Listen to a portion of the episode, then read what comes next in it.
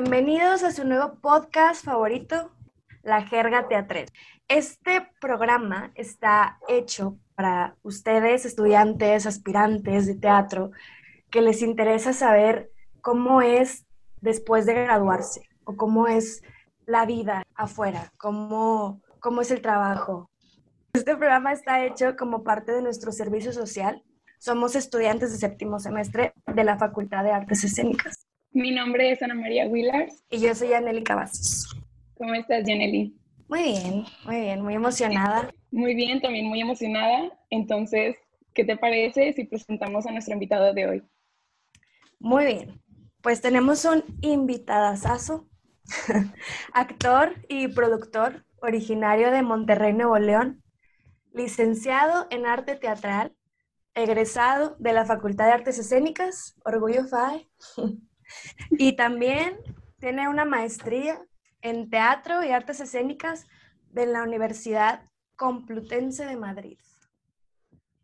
Ha participado en más de 40 puestas en escenas como actor, en obras como Los difusos finales de las cosas de Enrique Lozano, dirigida por Jandro Chapa, Valentina y la sombra del diablo de Verónica Maldonado, dirigido por Antonio Cavioto en el 2016, Martina y los hombres pájaros de Mónica Hot, dirigida por Carlos Borja en el 2015. Posteriormente comenzó a desarrollar su carrera como productor, creando proyectos como La Nave, dirigida por Carlos Guetta, Radio Piporro y Los Nietos de Don Eulalio, dirigido por Víctor Hernández, El Vaquero Galáctico, dirigido por David Colorado, y Cerdos, Fragilidad y Muerte en la Granja, dirigida por Paulina de León, entre otras. De igual manera, funge su papel como productor en la compañía Los Tristes Tigres en la Ciudad de México, bajo la dirección de Adrián Vázquez. Con ustedes, Santiago Martínez Chago. Eh. Bienvenido. ¿Cómo están? Muchas gracias.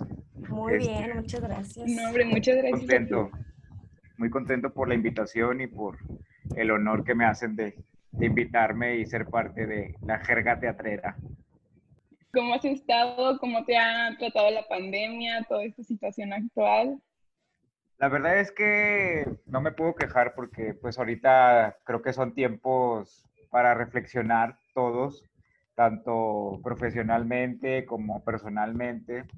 Entonces, este tiempo, pues sí, sí me ha dado como la chance de, de estar con mi familia, de replantear proyectos, de, de analizar un poco mejor las cosas a nivel profesional, como aterrizar ciertas cosas que no tenían muy bien aterrizadas.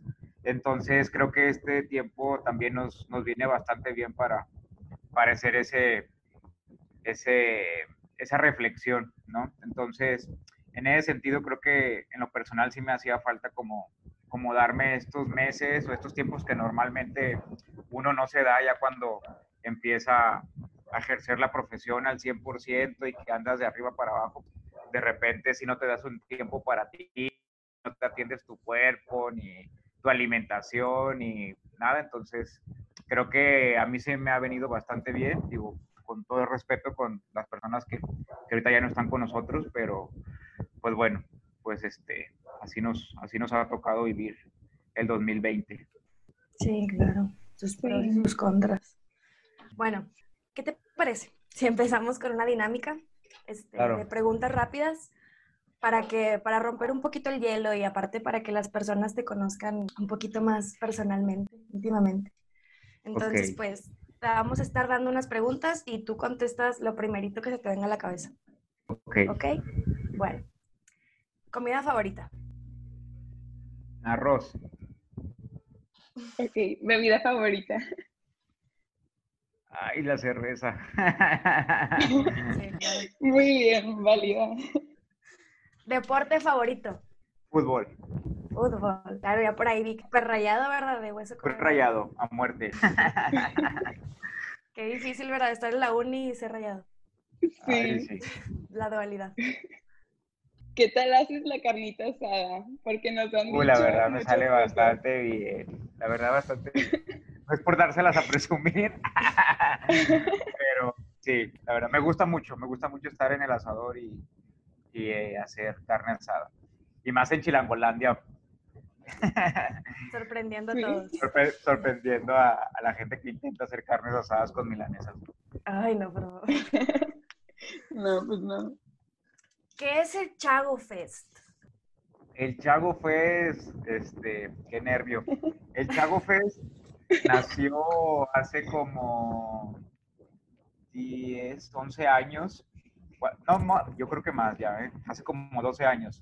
Cuando yo cumplí 18 años, que ya fue hace este, como 13 años, este, pues yo estaba en la facultad justo como ustedes, este, creo que cursando por ahí del mismo semestre, el sexto semestre, y pues, este, pues tenía ganas como de festejarme, eh, pues bien, ¿no? O sea, que fueran mis amigos y hacer como una fiesta así como grande, ¿no?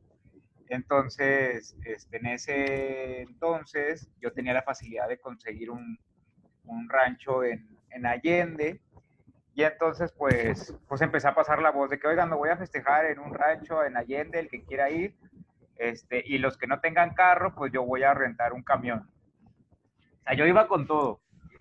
Toda la producción. Entonces, de que este, en ese entonces yo trabajaba en un restaurante de comida rápida, entonces yo sentía que tenía dinero.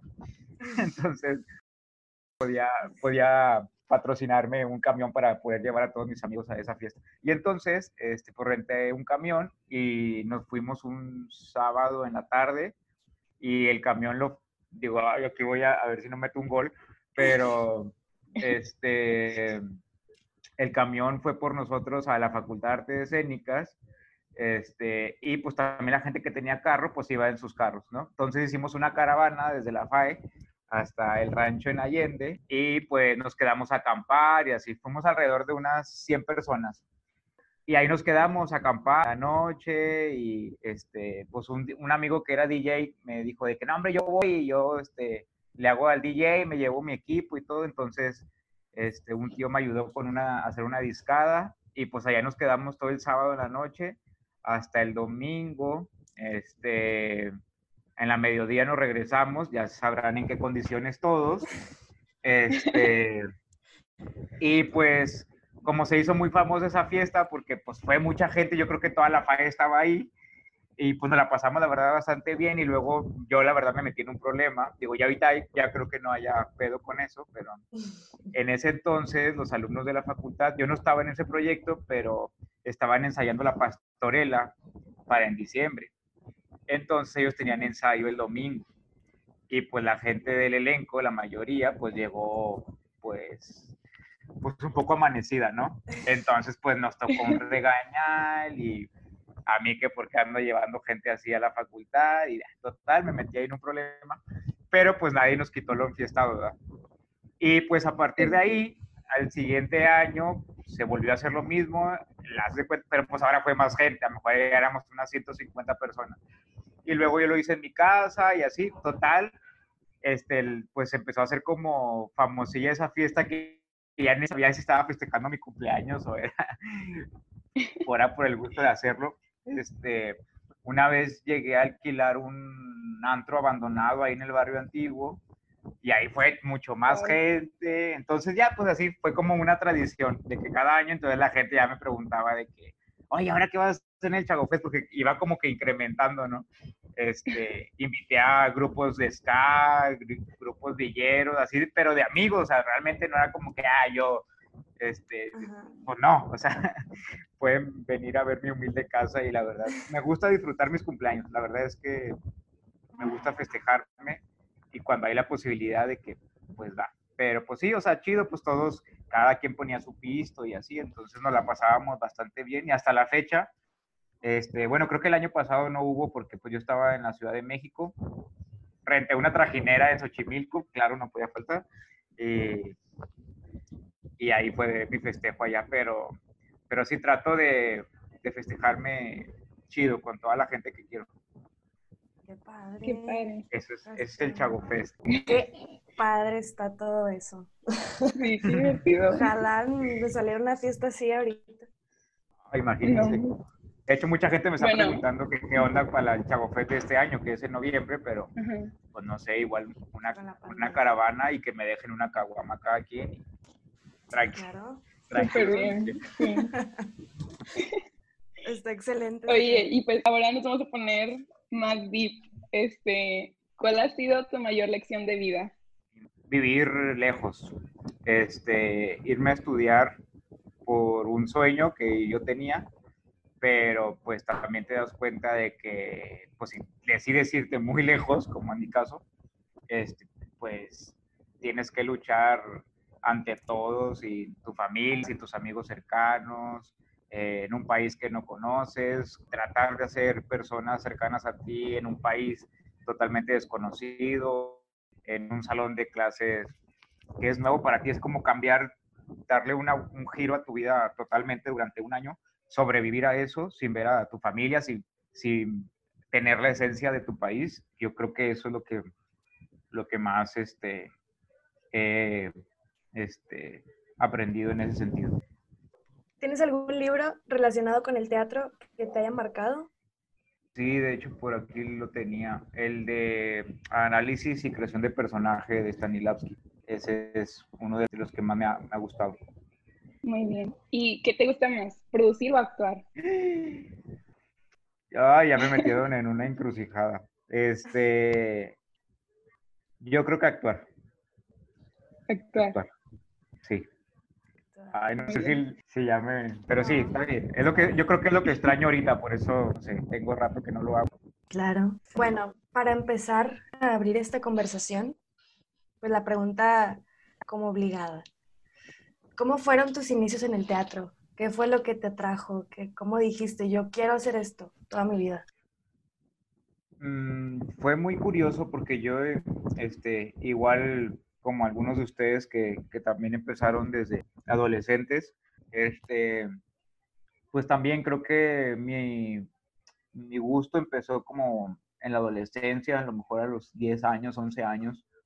Este, mm, pues yo soy de una familia muy grande, ¿no? somos muchos primos, este, tengo muchos tíos, entonces, pues comúnmente en Navidad, pues siempre se hace, este, pues una reunión bastante grande con, con todos los tíos, primos, etcétera.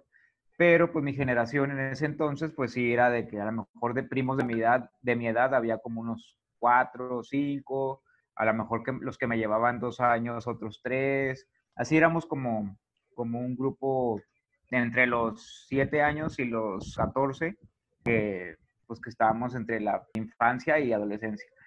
Y entonces un primo eh, nos, este, nos invitó a hacer una pastorela este, para presentarle Navidad ahí ante, ante la familia, ¿no?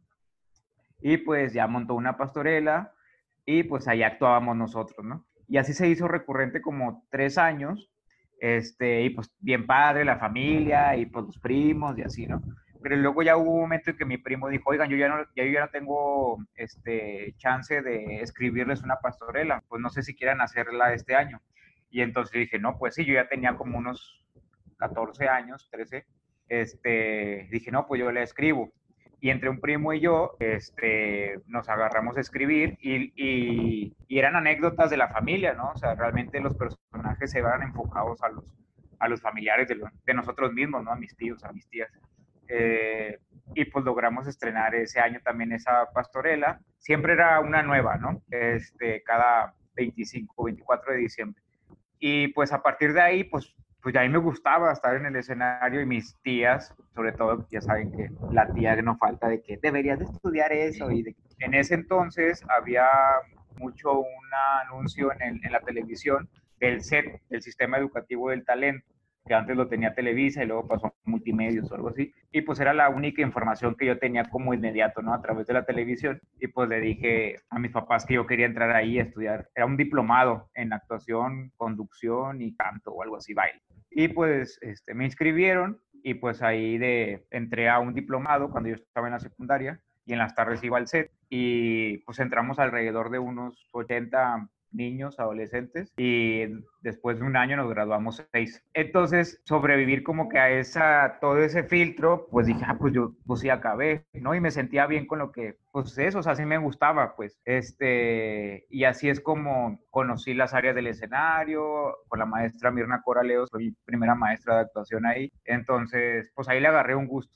Pero viene ya el brinco para estudiar la preparatoria y estudio la preparatoria en la universidad, pero ahí curiosamente como que agarré otra, otro estilo de vida y, no me metí ni a, ni a, ningún grupo de teatro que así había en la, en la prepa donde yo estaba, en la 15 Florida. Este, no, nunca me interesé, nunca me acerqué ni al grupo de teatro musical, eh, Exus, que también estaba en ese entonces en la preparatoria y no, no, no me acerqué. Y así mi prepa pasé sin nada de arte ni nada. Pero pues llega ahora sí como el rollo de escoger una carrera y ahí sí dije, chale, ¿qué voy a estudiar? Este, y pues yo iba realmente, o sea, dije, no, pues voy a estudiar comunicación, que creía yo que era lo más cercano a lo que me gustaba, porque pues no sabía la existencia de la Facultad de Artes Escénicas, ¿no? Y pues antes que no teníamos como todavía muy eh, allegado el internet, todo lo tenías que buscar en libros, publicaciones, periódicos. Entonces, en el libro de orientación de la preparatoria, pues ahí venía la Facultad de Artes Escénicas y pues yo ya iba decidido a inscribirme a comunicación y le dije a mi mamá, ¿sabes qué? Detente primero en esta facultad a ver, a ver qué onda y a ver qué tal. Y pues ya entré a la Facultad de Arte Escénica, o sea, llegué a como a ver qué onda, me tocó a una chava que ahora es amiga y ella ya estaba estudiando, ella estaba en como en quinto semestre. Entonces yo me topé a ella y le digo, oye, ¿tú estudias aquí? No, pues sí. Oye, ¿y qué onda? ¿Me recomiendas estudiar aquí o no? Pues si te gusta, sí. Me di la vuelta, me regresé al carro de mi mamá y dije, aquí me voy a quedar. y ahí nos vemos. Ajá, y me inscribí aquí. Y a partir de ahí ya no, ya no me desprendí nada. Qué padre. Oye, y luego ya terminas la facultad y cuando egresaste, ¿qué, o sea, cuáles eran tus planes?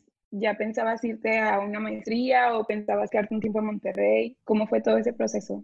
Fíjate que sí, sí lo tenía como pensado, sobre todo porque yo también ya veía a compañeros míos que se iban de intercambio. A mí no me interesaba tanto un intercambio dentro, o sea, como que dentro de la misma preparación de la licenciatura, sino más como un posgrado.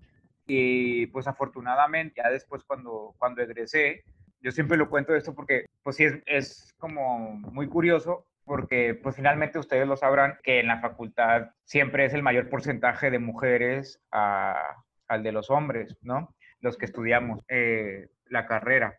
Entonces, a mí en ese entonces hubo un tiempo en mi generación que yo me quedé en mi salón solo como, como varón y entonces pues me tocaba participar en la mayoría de los exámenes, es decir, de mis compañeras, más en los míos, más los de la generación de más arriba, etcétera, porque éramos muy poquitos varones en, en esas generaciones y pues nos tocaba participar de todo, entonces ya hacia el final de, mi, de la carrera, en séptimo, octavo, pues yo a lo mejor actuaba entre ahí en la facultad entre 10, 12 obras al semestre de examen. También como éramos muy poquitos hombres, los maestros que llegaban a dirigir de fuera y que agarraban alumnos de la facultad, pues casi creo que nos agarraban a todos los hombres de así de, pues porque ya no, porque no había más, ¿no? Entonces creo que ahí me empecé a foguear bastante, bastante, bastante, bastante y, y pues ya empecé a trabajar yo también por fuera de la facultad.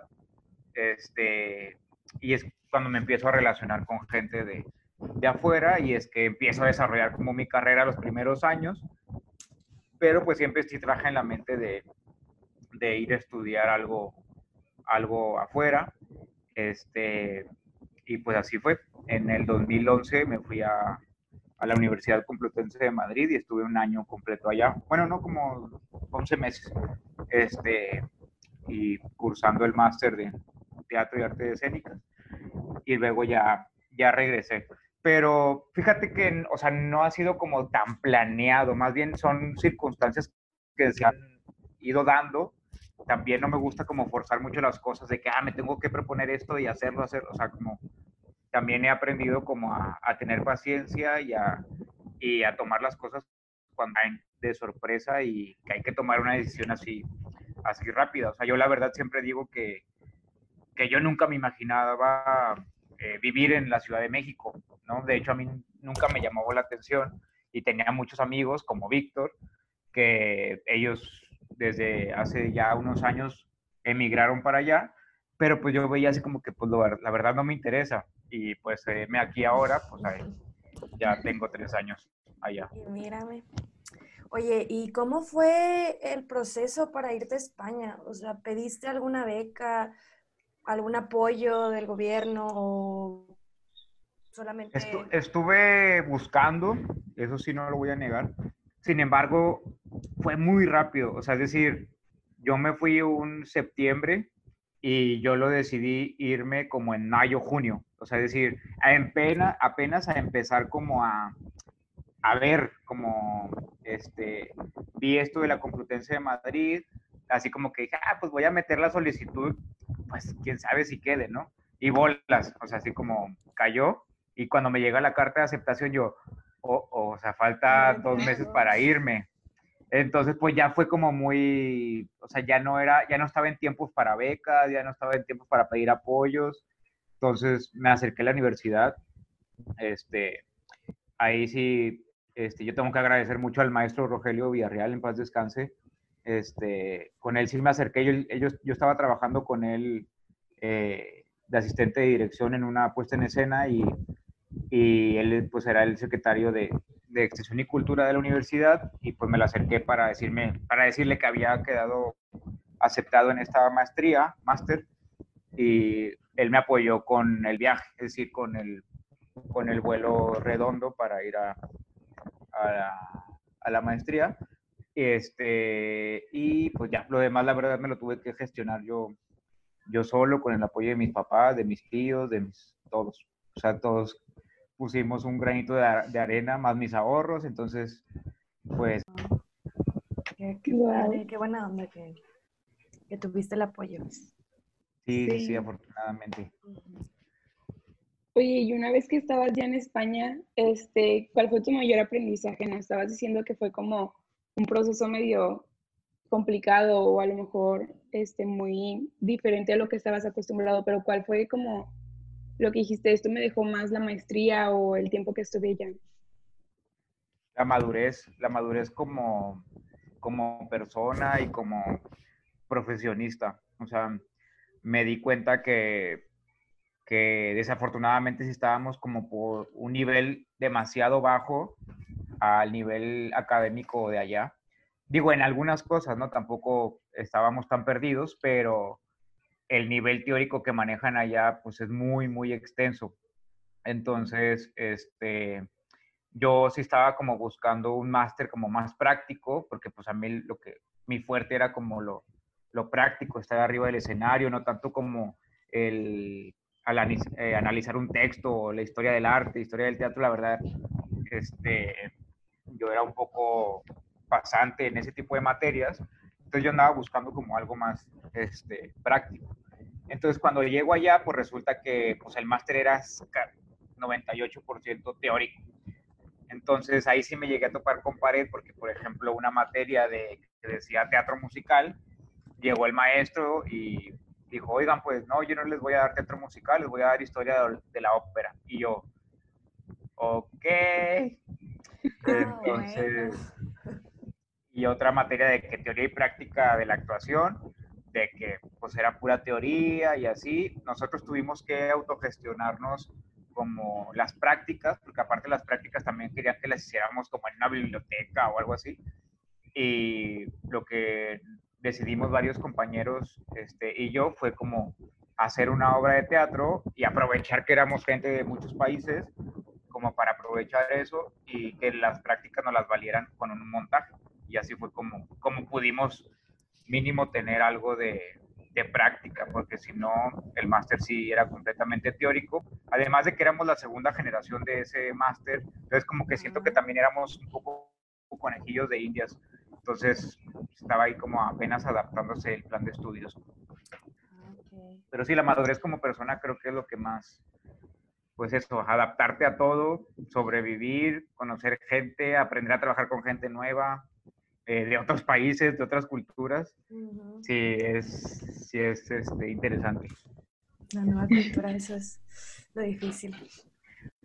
Sí. Cuando ya regresaste, terminaste la maestría, regresaste de España, ¿cómo fue tu regreso a la escena local? de Monterrey? O sea, ¿te sentías como perdido, ya no sabías qué estaban haciendo? ¿O de volada fue muy, muy simple o muy fácil encontrarte con tus amigos y, y empezar a hacer sí, fíjate que sí, afortunadamente antes de irme, pues yo haz de cuenta que pues estaba en varios proyectos, digo que, que cuando recién salí de la facultad pues tenía muchos proyectos afortunadamente y entonces de hecho cuando yo les digo a mis compañeros de las de varias obras de que oigan me voy a ir y de que pues cómo tenemos funciones Basilio esto salió la verdad no me lo esperaba y entonces este, se quedó como que esos proyectos en stand-by y cuando regreso, pues fue como que, órale, pues a darle. Realmente tampoco es como que me fui 3, 4 años, sea, fueron 11 meses. Entonces, pues ahorita 11 meses, la verdad es que se nos pasaron muy, muy rápido. Este, pero creo que llegué con mucha pila, o sea, llegué como muy recargado, como el rollo de estar tantos meses fuera de, de, mis, de mis amigos, de mi familia, como que verlos a todos me llenó así como de, de mucha energía y empecé a seguir trabajando. La verdad es que no, no me costó tanto la readaptación. Este, y en ese entonces, estamos hablando del 2000, 2012, este, eh, yo ya trabajaba en el Teatro de la Ciudad de aquí de Monterrey, de coordinador. Entonces, antes de irme, yo empecé a trabajar ahí como en el 2010, pero solamente era como por eventos, ¿no? O sea, se venía el Festival de Teatro Nuevo León, el Encuentro Estatal, este, el ciclo de nuevos directores, etcétera. Entonces me contrataban a mí como por fuera solamente para cubrir esos eventos, ¿no? Digamos que era como por contrato. Y cuando llego en el 2012, llego directamente al, al Festival de Teatro Nuevo León, este, y este festival eh, pues tiene obras nacionales, internacionales, y a mí me, y aprovechando mi estancia en España, a mí me empezaron a dar los grupos internacionales que venían de España, porque pues hay unos venían de Madrid, que era donde yo vivía, entonces ya desde ahí yo empecé a reunirme con gente de ahí para coordinar el viaje a, acá a Monterrey y su, y su montaje, etcétera, ¿no? Entonces, cuando yo llego a Monterrey, llegué en julio y el 2 de agosto empezaba el festival acá de Nuevo León, entonces llegué directo al festival a coordinar y, después ya la gente del Teatro de la Ciudad me invitó a quedarme a trabajar ahí ya como de planta, ya ahí estuve seis años, como hasta el 2017, antes de irme a México. Wow, qué padre. Oye, y este, tú pues te empezaste a jugar mucho ya estando en la facultad como actor y todo esto. Sin embargo, has trabajado con muy, muchos directores. Este, ¿Cómo ha sido el proceso de, cómo fue el proceso de conocer tantos directores? Este, ¿Audicionabas o te veían en una, en una puesta en escena y luego te invitaban a otra? ¿O cómo fue toda esa conexión? Sí, yo creo que fue por a raíz de, de mi trabajo. Es decir, a mí me empezó a, eh, empecé a conocer a muchos directores este, de mucho respeto y con mucho talento, este, a partir de, varios, de varios trabajos que me fueron viendo. es decir, me empezaron a ubicar en escena y entonces ya me hablaba para proyectos para, para estos maestros. Este, y un proyecto al que yo siempre le tengo mucho cariño, que en ese entonces es un proyecto que nos fue bastante bien, no a nivel nada más como este, escolar, sino que a nivel local, aquí en Nuevo León, y luego viajamos a varios festivales, que fue con la puesta en escena de Atari. Este, eh, ahí me, me, tocó interpretar un personaje, la verdad, bastante, bastante añorable y bastante padre, que, que el público pues se, sentía como una identificación hacia él y pues tuvimos alrededor de unas de hecho, nos quedamos a una función de cumplir las 50 representaciones aquí en, en Monterrey. Este, y en esa obra, pues me fue bastante bien con mi trabajo y, y a partir de ahí me empezó a llegar bastante, bastante trabajo con otros maestros, en otros proyectos, con, con gente que comúnmente no, no trabajaba.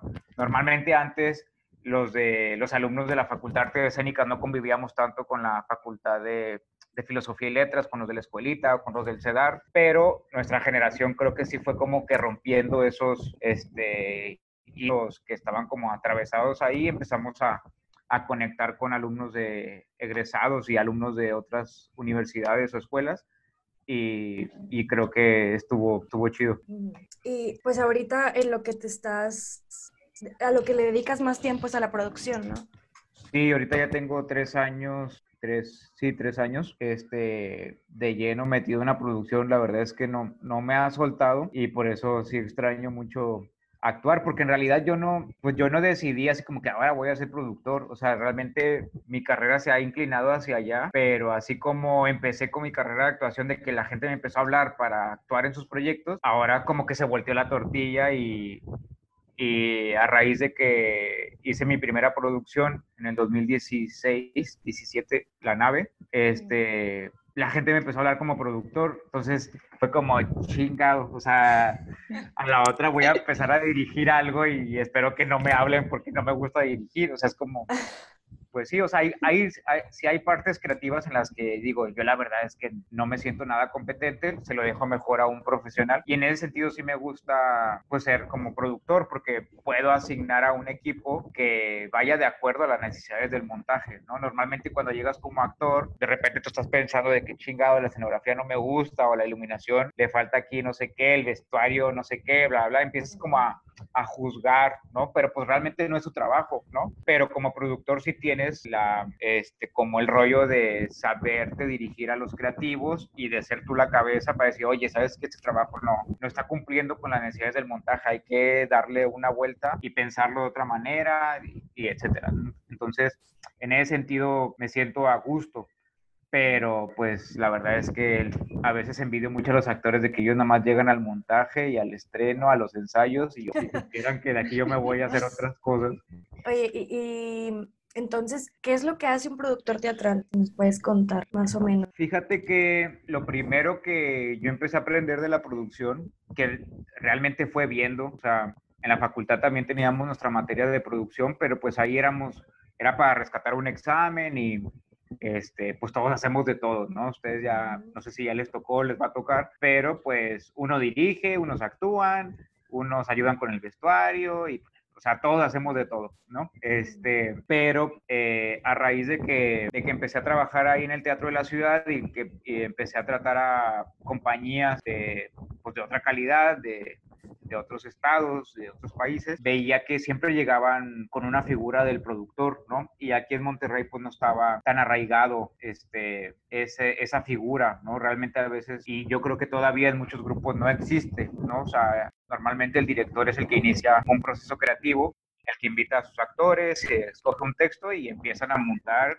y pues va, ¿no? Pero a raíz que yo me di cuenta de que pues sí debe existir una figura del productor que es el que le da organización a todo, a todo este equipo, el que le da una logística, el que ve hasta los detalles mínimos de un montaje, eso es muy importante, este, el tener una carpeta actualizada, el cómo ofrecer tu producto, cómo saber llegar a los técnicos de un teatro, eso debe existir, o sea, ya creo que el rollo de que llegue el director con sus chivas y empezar a montar él y que los actores ayúdenme, ya es como un poco no tan profesional. Entonces yo lo empecé a ver con las carpetas que nos llegaban ahí al teatro, con las compañías que llegaban, que pues había una logística hora por hora, desde la hora que se levantaban, desayunaban, empezaban a montar escenografía, luces, tramoya, ta, ta, ta, ta.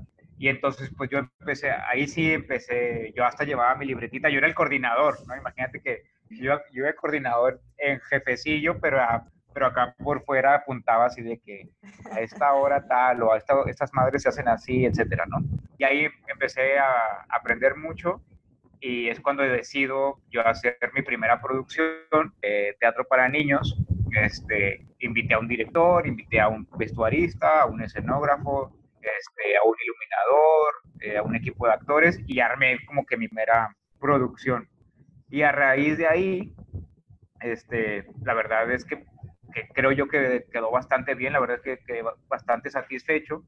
Hice una carpeta también muy profesional y empezó a tener muchas funciones en Monterrey, en el encuentro de niños, en el festival, a la mitotera, al circuito escénico metropolitano, o sea, empezó como a, tener mucha este, gira por aquí en Nuevo León, este, y dije, ah, bueno, pues creo que, que lo hice bien a la primera, ¿no?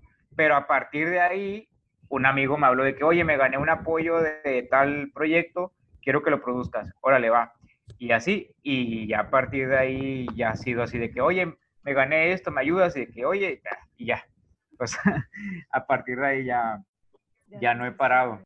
De hecho, justo en, en una, en estas experiencias que les digo de, de recibir a grupos de, de otros estados, eh, había un grupo que, me, que, a mí me llamaba mucho la atención porque siempre venía aquí al Festival de Nuevo León y que sus obras eran muy profesionales. La gente de Nuevo León, la verdad es que abraza mucho este grupo que es Los Tristes Tigres.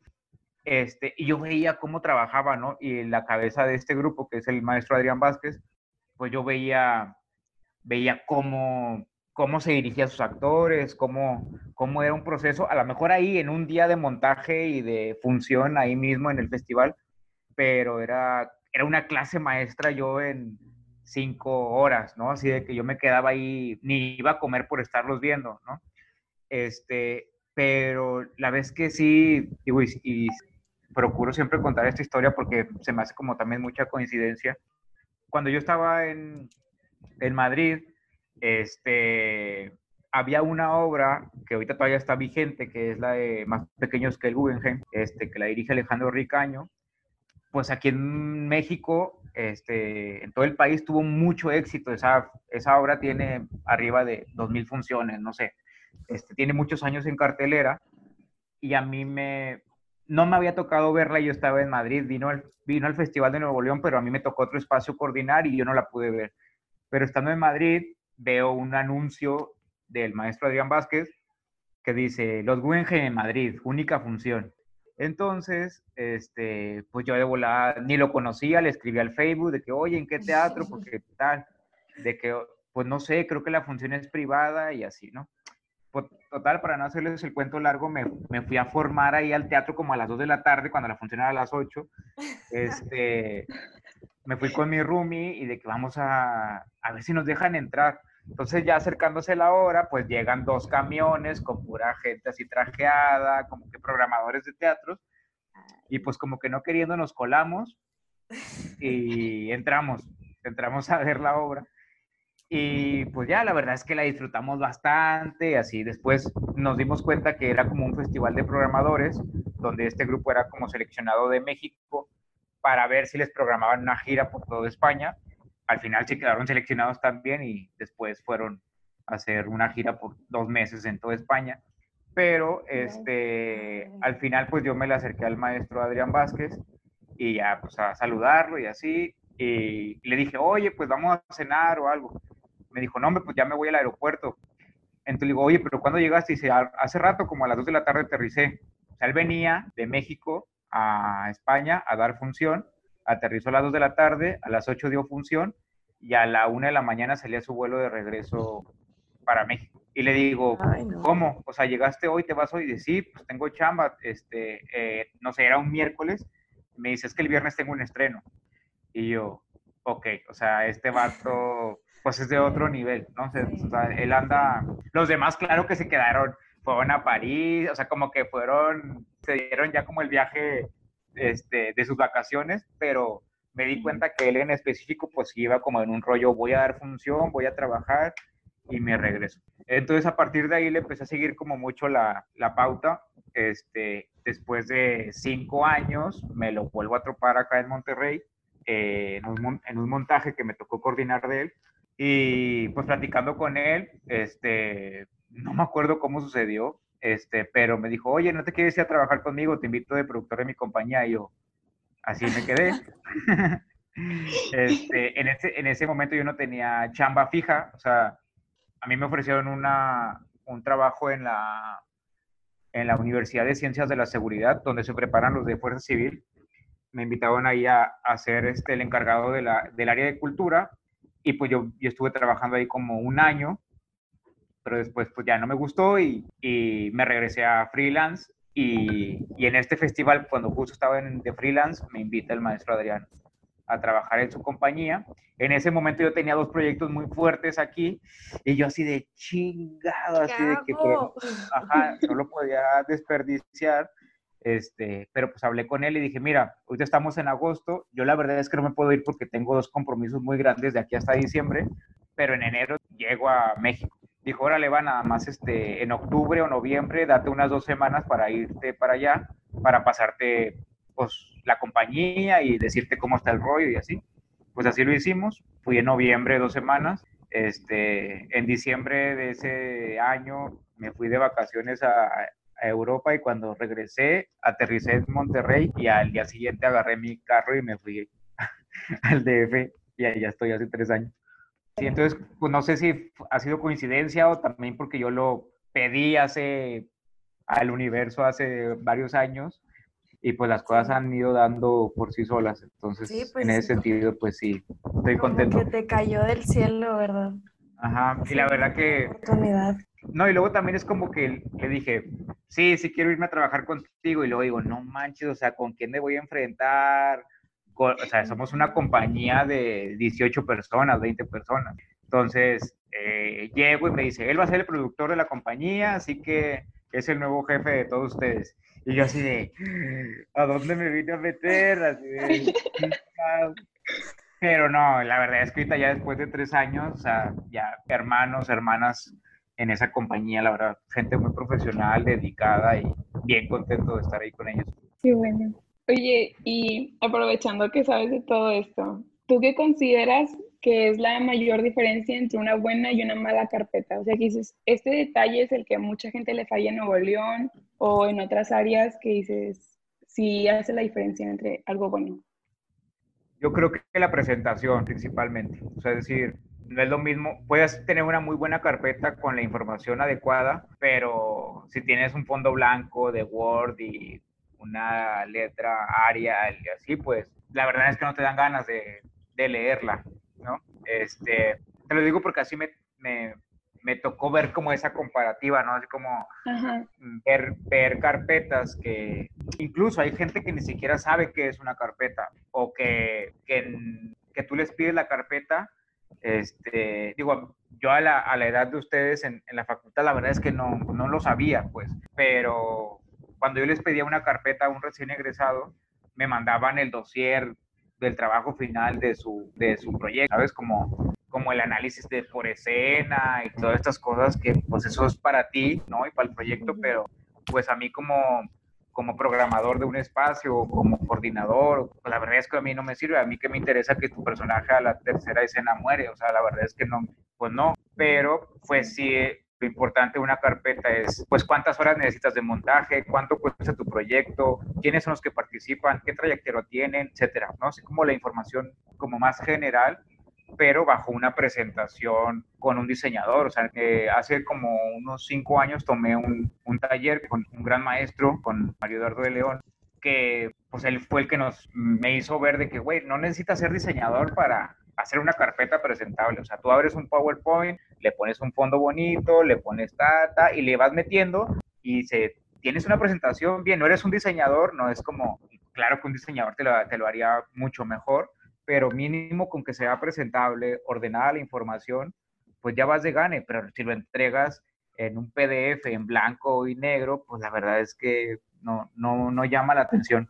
No Entonces, te dan ganas de leerlo. No te dan ganas de leerlo, o sea, no llegas ni a la segunda, tercera página. Así es como yo empecé como a, a diferenciar, ¿no? Así de que ahora mis carpetas siempre tener buena, buena, este, un buen diseñador o un diseñador, tener la imagen de la obra, cuál es tu imagen, cuál es tu gráfico o si es una fotografía y a partir de ahí empezar a desarrollar el contenido de los gráficos y la información general de, de, la obra. Y la verdad es que como pasan, uh, como pasan los años, sí mis carpetas han, siento que han ido como evolucionando. A lo mejor en la primera carpeta que hice eh, puse cierta información de más que en la segunda ya cada vez va siendo como más, más reducido. O sea, la gente ya no, ya no lee tanto una carpeta, ¿no? O sea, yo, eh, mi primer carpeta fue de, no sé, 15 páginas, 18 páginas y ahorita he hecho carpetas en una sola página. Entonces, o sea, como si resumir todo en una sola página, sí es como muy complicado, pero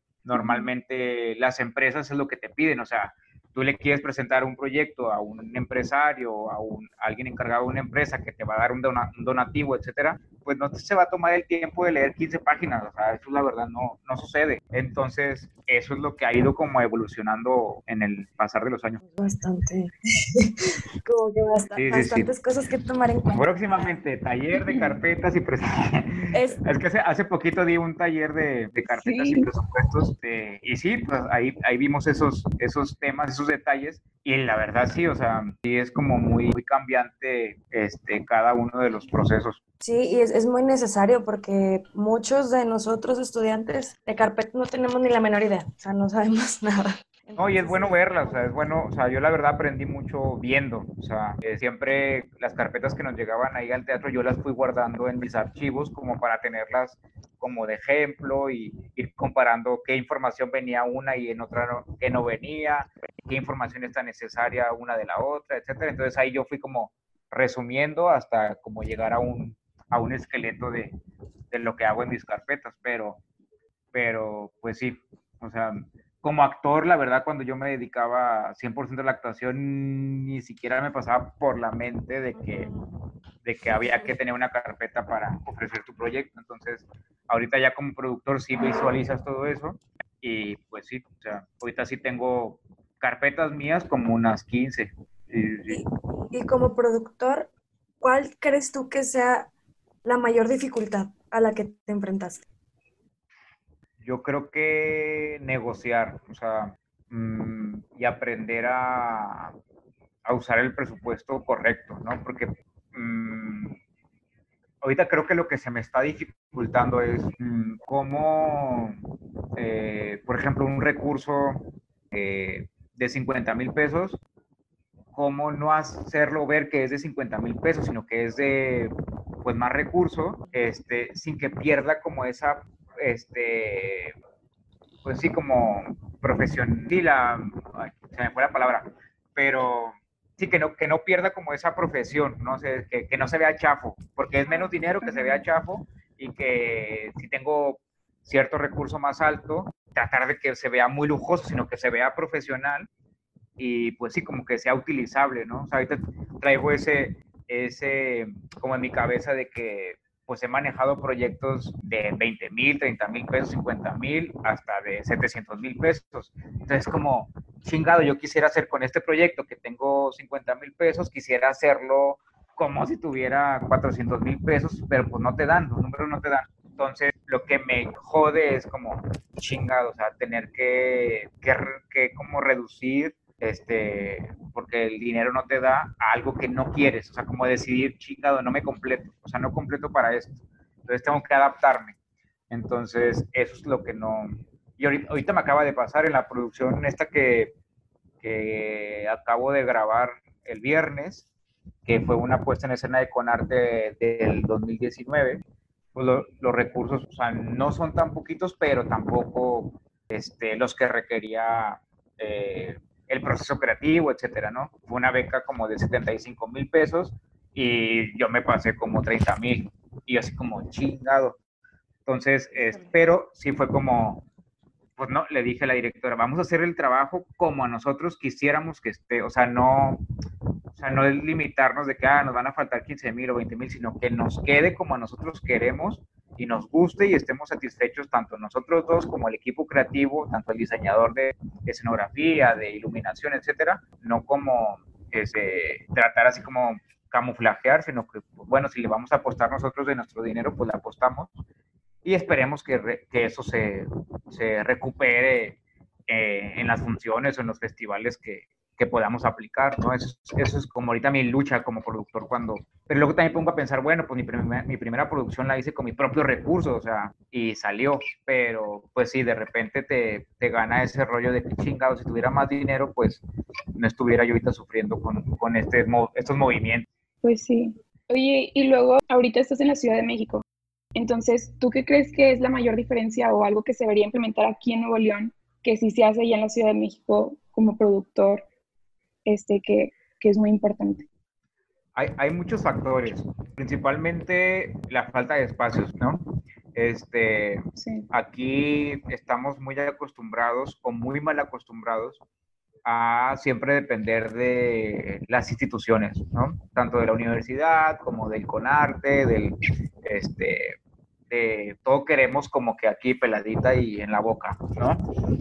Pero, este, pues ah, sí hace falta como gente más emprendedora de, de, bueno, vamos a abrir, hay espacios como independientes que se han ido abriendo, ¿no? Que yo siempre aplaudo siempre que se, que se abre un espacio cultural nuevo, este, pero finalmente son muy pocos para la cantidad de gente que hace teatro en, en Nuevo León, ¿no? Entonces, a, a, raíz de ahí, yo creo que es como un punto a debatir, la falta de espacios, este, pero pues que también nosotros no podemos esperar a que nos den unas fechas en la sala experimental, en el Centro de las Artes, en, este, en el aula magna, en, este, en el teatro espacio, etcétera, ¿no? Sino como saber cómo, cómo gestionar para que puedas tener funciones y la mayor cantidad de funciones con tu proyecto. Eso es, eso es una, una de las razones. También creo que eh, la profesionalización para mí ha sido uno de los, de los puntos como más a debatir que sí veo muy directamente allá. O sea, es decir, aquí un actor, si tú lo invitas a una obra, una actriz, etcétera, normalmente te va a decir, sí, pero pues puedo después de las seis, ¿no? Ya que salga de trabajar, me dicen. Y yo así de, ¿sabes? O sea, es como, yo trabajo en el teatro desde la mañana, ¿no? O sea, es como, no me vengas a decir que, que el teatro, que, ah, sí, pero hasta que termine de trabajar. Güey, aquí también vas a venir a trabajar, aquí no vienes a, ¿sabes? O sea, yo no, yo no lo hago como hobby, no es mi profesión pero el que ya lo pongas como en un rollo de que ah, eso no es trabajo, un mismo profesionista eh, ahí te das cuenta cuánto le van a dar de energía a tu proyecto, ¿no? Entonces yo prefiero, digo, pues muchas gracias, mejor si quieres seguir viviendo bien, que tampoco lo juzgo porque creo que, que a todos nos gusta vivir bien, comprarnos nuestra ropa, etcétera, este, pero pues entonces, pues no es lo tuyo, o sí, pero, pero ten un poco más de, tacto en ese sentido. Entonces, con la gente que trabajo allá, es de que, no les miento, hemos ensayamos a las 7 de la mañana, 8 de la mañana. La primera vez que a mí me citaban un ensayo de madrugada, yo no podía creer. O sea, decir, dijeron, ensayo de 1 de la mañana a 6 de la mañana. Y yo, ¿se equivocaron?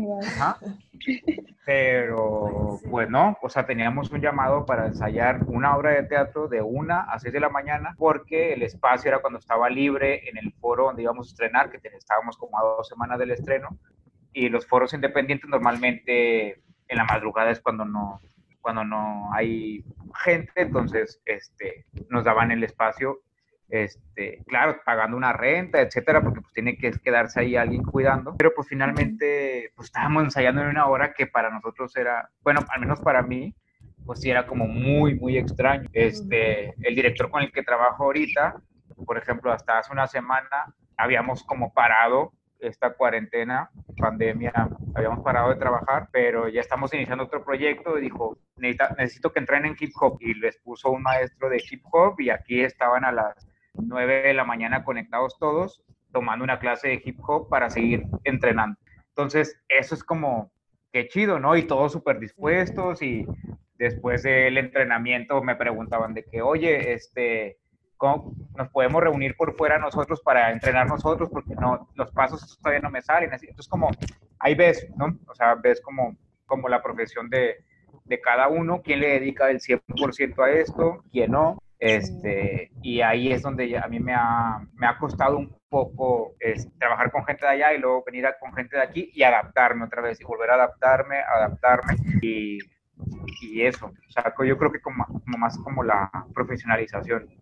El compromiso es diferente. Sí. El más compromiso. Ojo, también quiero decir que aquí también hay gente muy dedicada y que dedica este 100% a esto, o que también tiene su chamba, pero saben que eso es como para no morirse de hambre un rato mientras están creativamente como un toro que viene con toda la creatividad, ¿no? Y eso está bien chingón. Se nota muchísimo. Se nota, pero pues si llega un actor ya después de una jornada de trabajo y no se ha aprendido ni siquiera el texto a la cuarta semana, tercera semana, sabe que no entrenas, que llega todo cansado, no hace cuenta que vas a trabajar con, con media profesión de esa persona, entonces pues no, no hay necesidad. Sí, eso sí. Por ahorita ya terminamos como la sección de preguntas y tenemos algo que se llama la jerga del día, que pues es como nos vas a explicar más o menos este, una palabra y la palabra sería autogestión. Sí, la verdad es que mm, escogí como esta, esta palabra porque creo que, que fue como un parteaguas también en, en, mi carrera a partir de que yo empecé a autogestionar mis propios proyectos. Si yo no hubiera empezado a hacerlo, a lo mejor, digo, no sé, todo pasa por algo, pero también siento que no hubiera empezado a producir o no me hubiera dado cuenta de el, entre comillas, posible talento que puedo tener para, para estar al frente de un proyecto completo, de una compañía, etcétera. Entonces, este, siempre, siempre he valorado como, como eso, la gente que, que autogestiona sus propios proyectos, que no depende de, de las becas o que no necesariamente para trabajar ocupa de un espacio de una universidad o de una institución, sino en la sala de tu casa, en el patio de tu casa, en la cochera de tu casa, etcétera. En una plaza nos ha tocado ensayar hasta la fecha, este, que eso no sea como una, un detente para no seguir ejerciendo tu, tu profesión. Entonces, eso creo que es lo que me ha ayudado mucho como a, a sobrevivir y a, a, seguir aprendiendo, del no quedarte estático, no quedarte esperando que te den, no, esperar a que, a que llegue alguien y te invite a trabajar, ¿no? Sino como tú generar tus propios proyectos, tú generar tu propio negocio, tu propia compañía. O sea, creo que eso, creo que eso es como algo que, que, que te hace tener una mejor visión de tu carrera. Pues ya para terminar, queremos dejar este espacio para que tú, Chago, les des algún consejo a las personas que nos están escuchando, algo que a lo mejor a ti te hubiera gustado que te dijeran cuando eras estudiante. Era algo que a mí me hubiera gustado. Este, yo creo que, siempre tener bien, bien claro cuál es tu visión. Te, digo, a lo mejor soy el peor dando este tipo de consejos porque yo he tomado las decisiones como más inmediatas y como lo que se me va presentando, pero este, creo que ahorita sí tenemos información más a la mano, más al alcance, que la verdad antes en mis generaciones pues no lo teníamos, ¿no? Este, ahorita mandando un WhatsApp, mandando un correo, este, ir a la oficina de tal persona, puedes conseguir trabajo este, fácil, ¿no? creo que antes como que, ay, acercarme al teatro de la ciudad o acercarme con el jefe de no sé qué o con el que programa el espacio tal, te daba hasta pavor o ni siquiera sabías quién era. Ahorita la verdad es que si tú buscas, este, te sale quién es el, que, el jefe de tal foro, etcétera, ¿no? Entonces, este, que no les gane el miedo a preguntar. Eso creo que es algo que, que yo he aprendido últimamente, que no nos dé miedo pedir trabajo, que no nos dé miedo este, ir a tocar las puertas cuando realmente necesitamos de, de, ese espacio, porque a veces este, es tanto más el miedo que el ir a tocar, y, ah, sí, ¿cuándo quieres? Y te programan y es como, no, espérate, a lo mejor todavía ni tenía mi proyecto, ¿no? Este, pero, pero eso, o sea, como no, tener una visión como, como amplia, ¿no? Si quieres ir a estudiar una maestría, lucha por estudiar esa maestría. Si quieres este, eh, trabajar en otra ciudad, ve y hazlo, o sea, como, como no detenerte, siento que luego eso también creativamente te, te, bloquea, ¿no? A mí la verdad es que me funciona mucho no estar estático en un lugar, ahorita estoy en la Ciudad de México, pero en estos tres años que he estado allá, mínimo vengo casi cinco semanas a Monterrey, es decir, estoy cinco semanas allá y vengo tres, cuatro días, me vuelvo a ir, pero el estar moviéndote, a lo mejor de repente este, me desconecto y me voy tres días a San Luis, a Querétaro, a Guanajuato, o sea, pretendo siempre estarme como, como moviendo para que también tu cabeza se este, fluya. Y, y, eso, como, como tomar este, la decisión como, como correcta en ese sentido, sin tener que quedarte en un lugar donde a lo mejor no estás a gusto o que en una compañía donde no estás a gusto, etcétera. Creo que eso sí te va bloqueando, te va, el teatro es muy celoso, te va a ir orillando a, ok, no es lo tuyo, te va a empujar a, a un trabajo que no, que no es tu, de tu agrado y pues ya, vas a vivir amargado. Entonces, pues nada, siempre, o sea, si creen en, en su profesión, realmente es que habemos gente que sí vivimos de esto, ¿no? Entonces, este, yo siempre le digo a compañeras que egresaron junto conmigo que hay, una, hay, hay algunas personas que ya no se dedican al teatro, que dan clases o desde su desde otra manera están este, ejerciendo la profesión desde ser, una, ser docente, etcétera, que también es muy válido. A mí me gusta, la verdad, más lo práctico, no, no soy tanto de estar atrás de, de de más bien al frente de un grupo, pero pues eso siempre les digo, chingados, sea, nuestras mamás siempre nos decían, en, no sé si todavía, pero de que, o nuestros papás, de, este, no estudies eso, te vas a morir de hambre, no vas a tener trabajo, y ustedes lo están demostrando, es como que no, no es cierto, así que no, no, no, no sigan esa creencia, ¿no? O sea, si es complicado, no, no hay que negarlo tampoco, pero, pero sí se puede, creo que hay que encontrar la manera y, y con quién trabajar también, no detenerte a, a nada. Muchísimas gracias por estar aquí. Em, antes de terminar, no sé si tengas este, algún proyecto que quieras promocionar, que te sigan en tus redes sociales. Sí, este, bueno, no sé cuándo vaya a salir este programa, pero el 3, 3 y 4 de octubre eh, se van a transmitir por Facebook a las 7 de la tarde este, en las redes sociales del el Consejo para la Cultura y las Artes de Nuevo León, el CONARTE, este, un estreno de las puestas en escena CONARTE 2019 eh, que se llama Disección, bajo la dirección de Albaliz Gómez, de con actores como Rosalba Guía, Calixto Valdés, Pepe Mora. Este, ese es un estreno que se va a transmitir 3 y 4 de octubre y también ya van a empezar a, dar funciones presenciales. Esto es este, una gran noticia para todos. Este, desafortunadamente va a ser con entrada al 30% de capacidad. Creo que solamente van a poder entrar 24 personas a la sala experimental del 21 al 25 de octubre. Este, creo que van a tener que hacer reservación a través de las plataformas digitales de Conarte, pero pues bueno, los que puedan y alcancen a hacer reservación, estaremos dando cinco funciones presenciales, eso con disección. También esperen próximamente Cerdos, que eh, no sé cuándo la vayan a transmitir, esa obra ya la grabamos hace como un mes en temporadas de danza. Este, se viene el encuentro metropolitano de danza también con cerdos. Eh, el Boker que estrenamos el año pasado en el Centro de las Artes va a tener próximamente una temporada acá en Monterrey, no sabemos todavía cuándo, este, pero sabemos que es en la Facultad de Artes Escénicas, supongo que el otro año. Este, eso es con el Boker y creo que por lo pronto aquí ya. Este, tenemos cerdos, este, el Boker, disección. Ah, y también próximamente en noviembre este, hay un monólogo de este, Antonio Trejo, que también estoy ahí ayudándole a, a producir que se llama Sobre los daños que causa la mota. Ese creo que ya se va a estrenar directamente presencial en el mes de noviembre en la sala experimental, igual con, con las mismas restricciones. Y creo que ya este año con eso basta. Bueno, pues muchísimas gracias, Chao, por estar con nosotros, por aceptar la invitación. Te damos las gracias en nombre de la facultad y de nuestra directora de Yanira Triana por, por estar aquí, aconsejarnos y darnos tus, tus experiencias de vida. No, hombre, pues gracias a ustedes por la invitación, por este, pensar en mí. La verdad es que este, yo siempre he querido y he seguido de cerca la facultad. De hecho, ya tengo, ¿qué? 11 años de egresado. Qué miedo. Este, pero la verdad es que nunca me he desprendido. O sea, bien sabe ahorita la maestra de ella, Janet en su momento, la maestra Karina, Zeus, etcétera, todos los directores que han pasado por ahí, pues siempre he estado como al pendiente, sobre todo con el grupo de egresados, el encuentro de egresados y todo esto que espero que cuando ustedes también sean egresadas participen en las dinámicas que de repente tenemos los egresados. Y pues sí, la verdad es que nunca hay que olvidar de dónde, de dónde venimos y este, la facultad siempre va a ser muy querida de mi parte por todo lo que nos enseñó. Pues muchas gracias.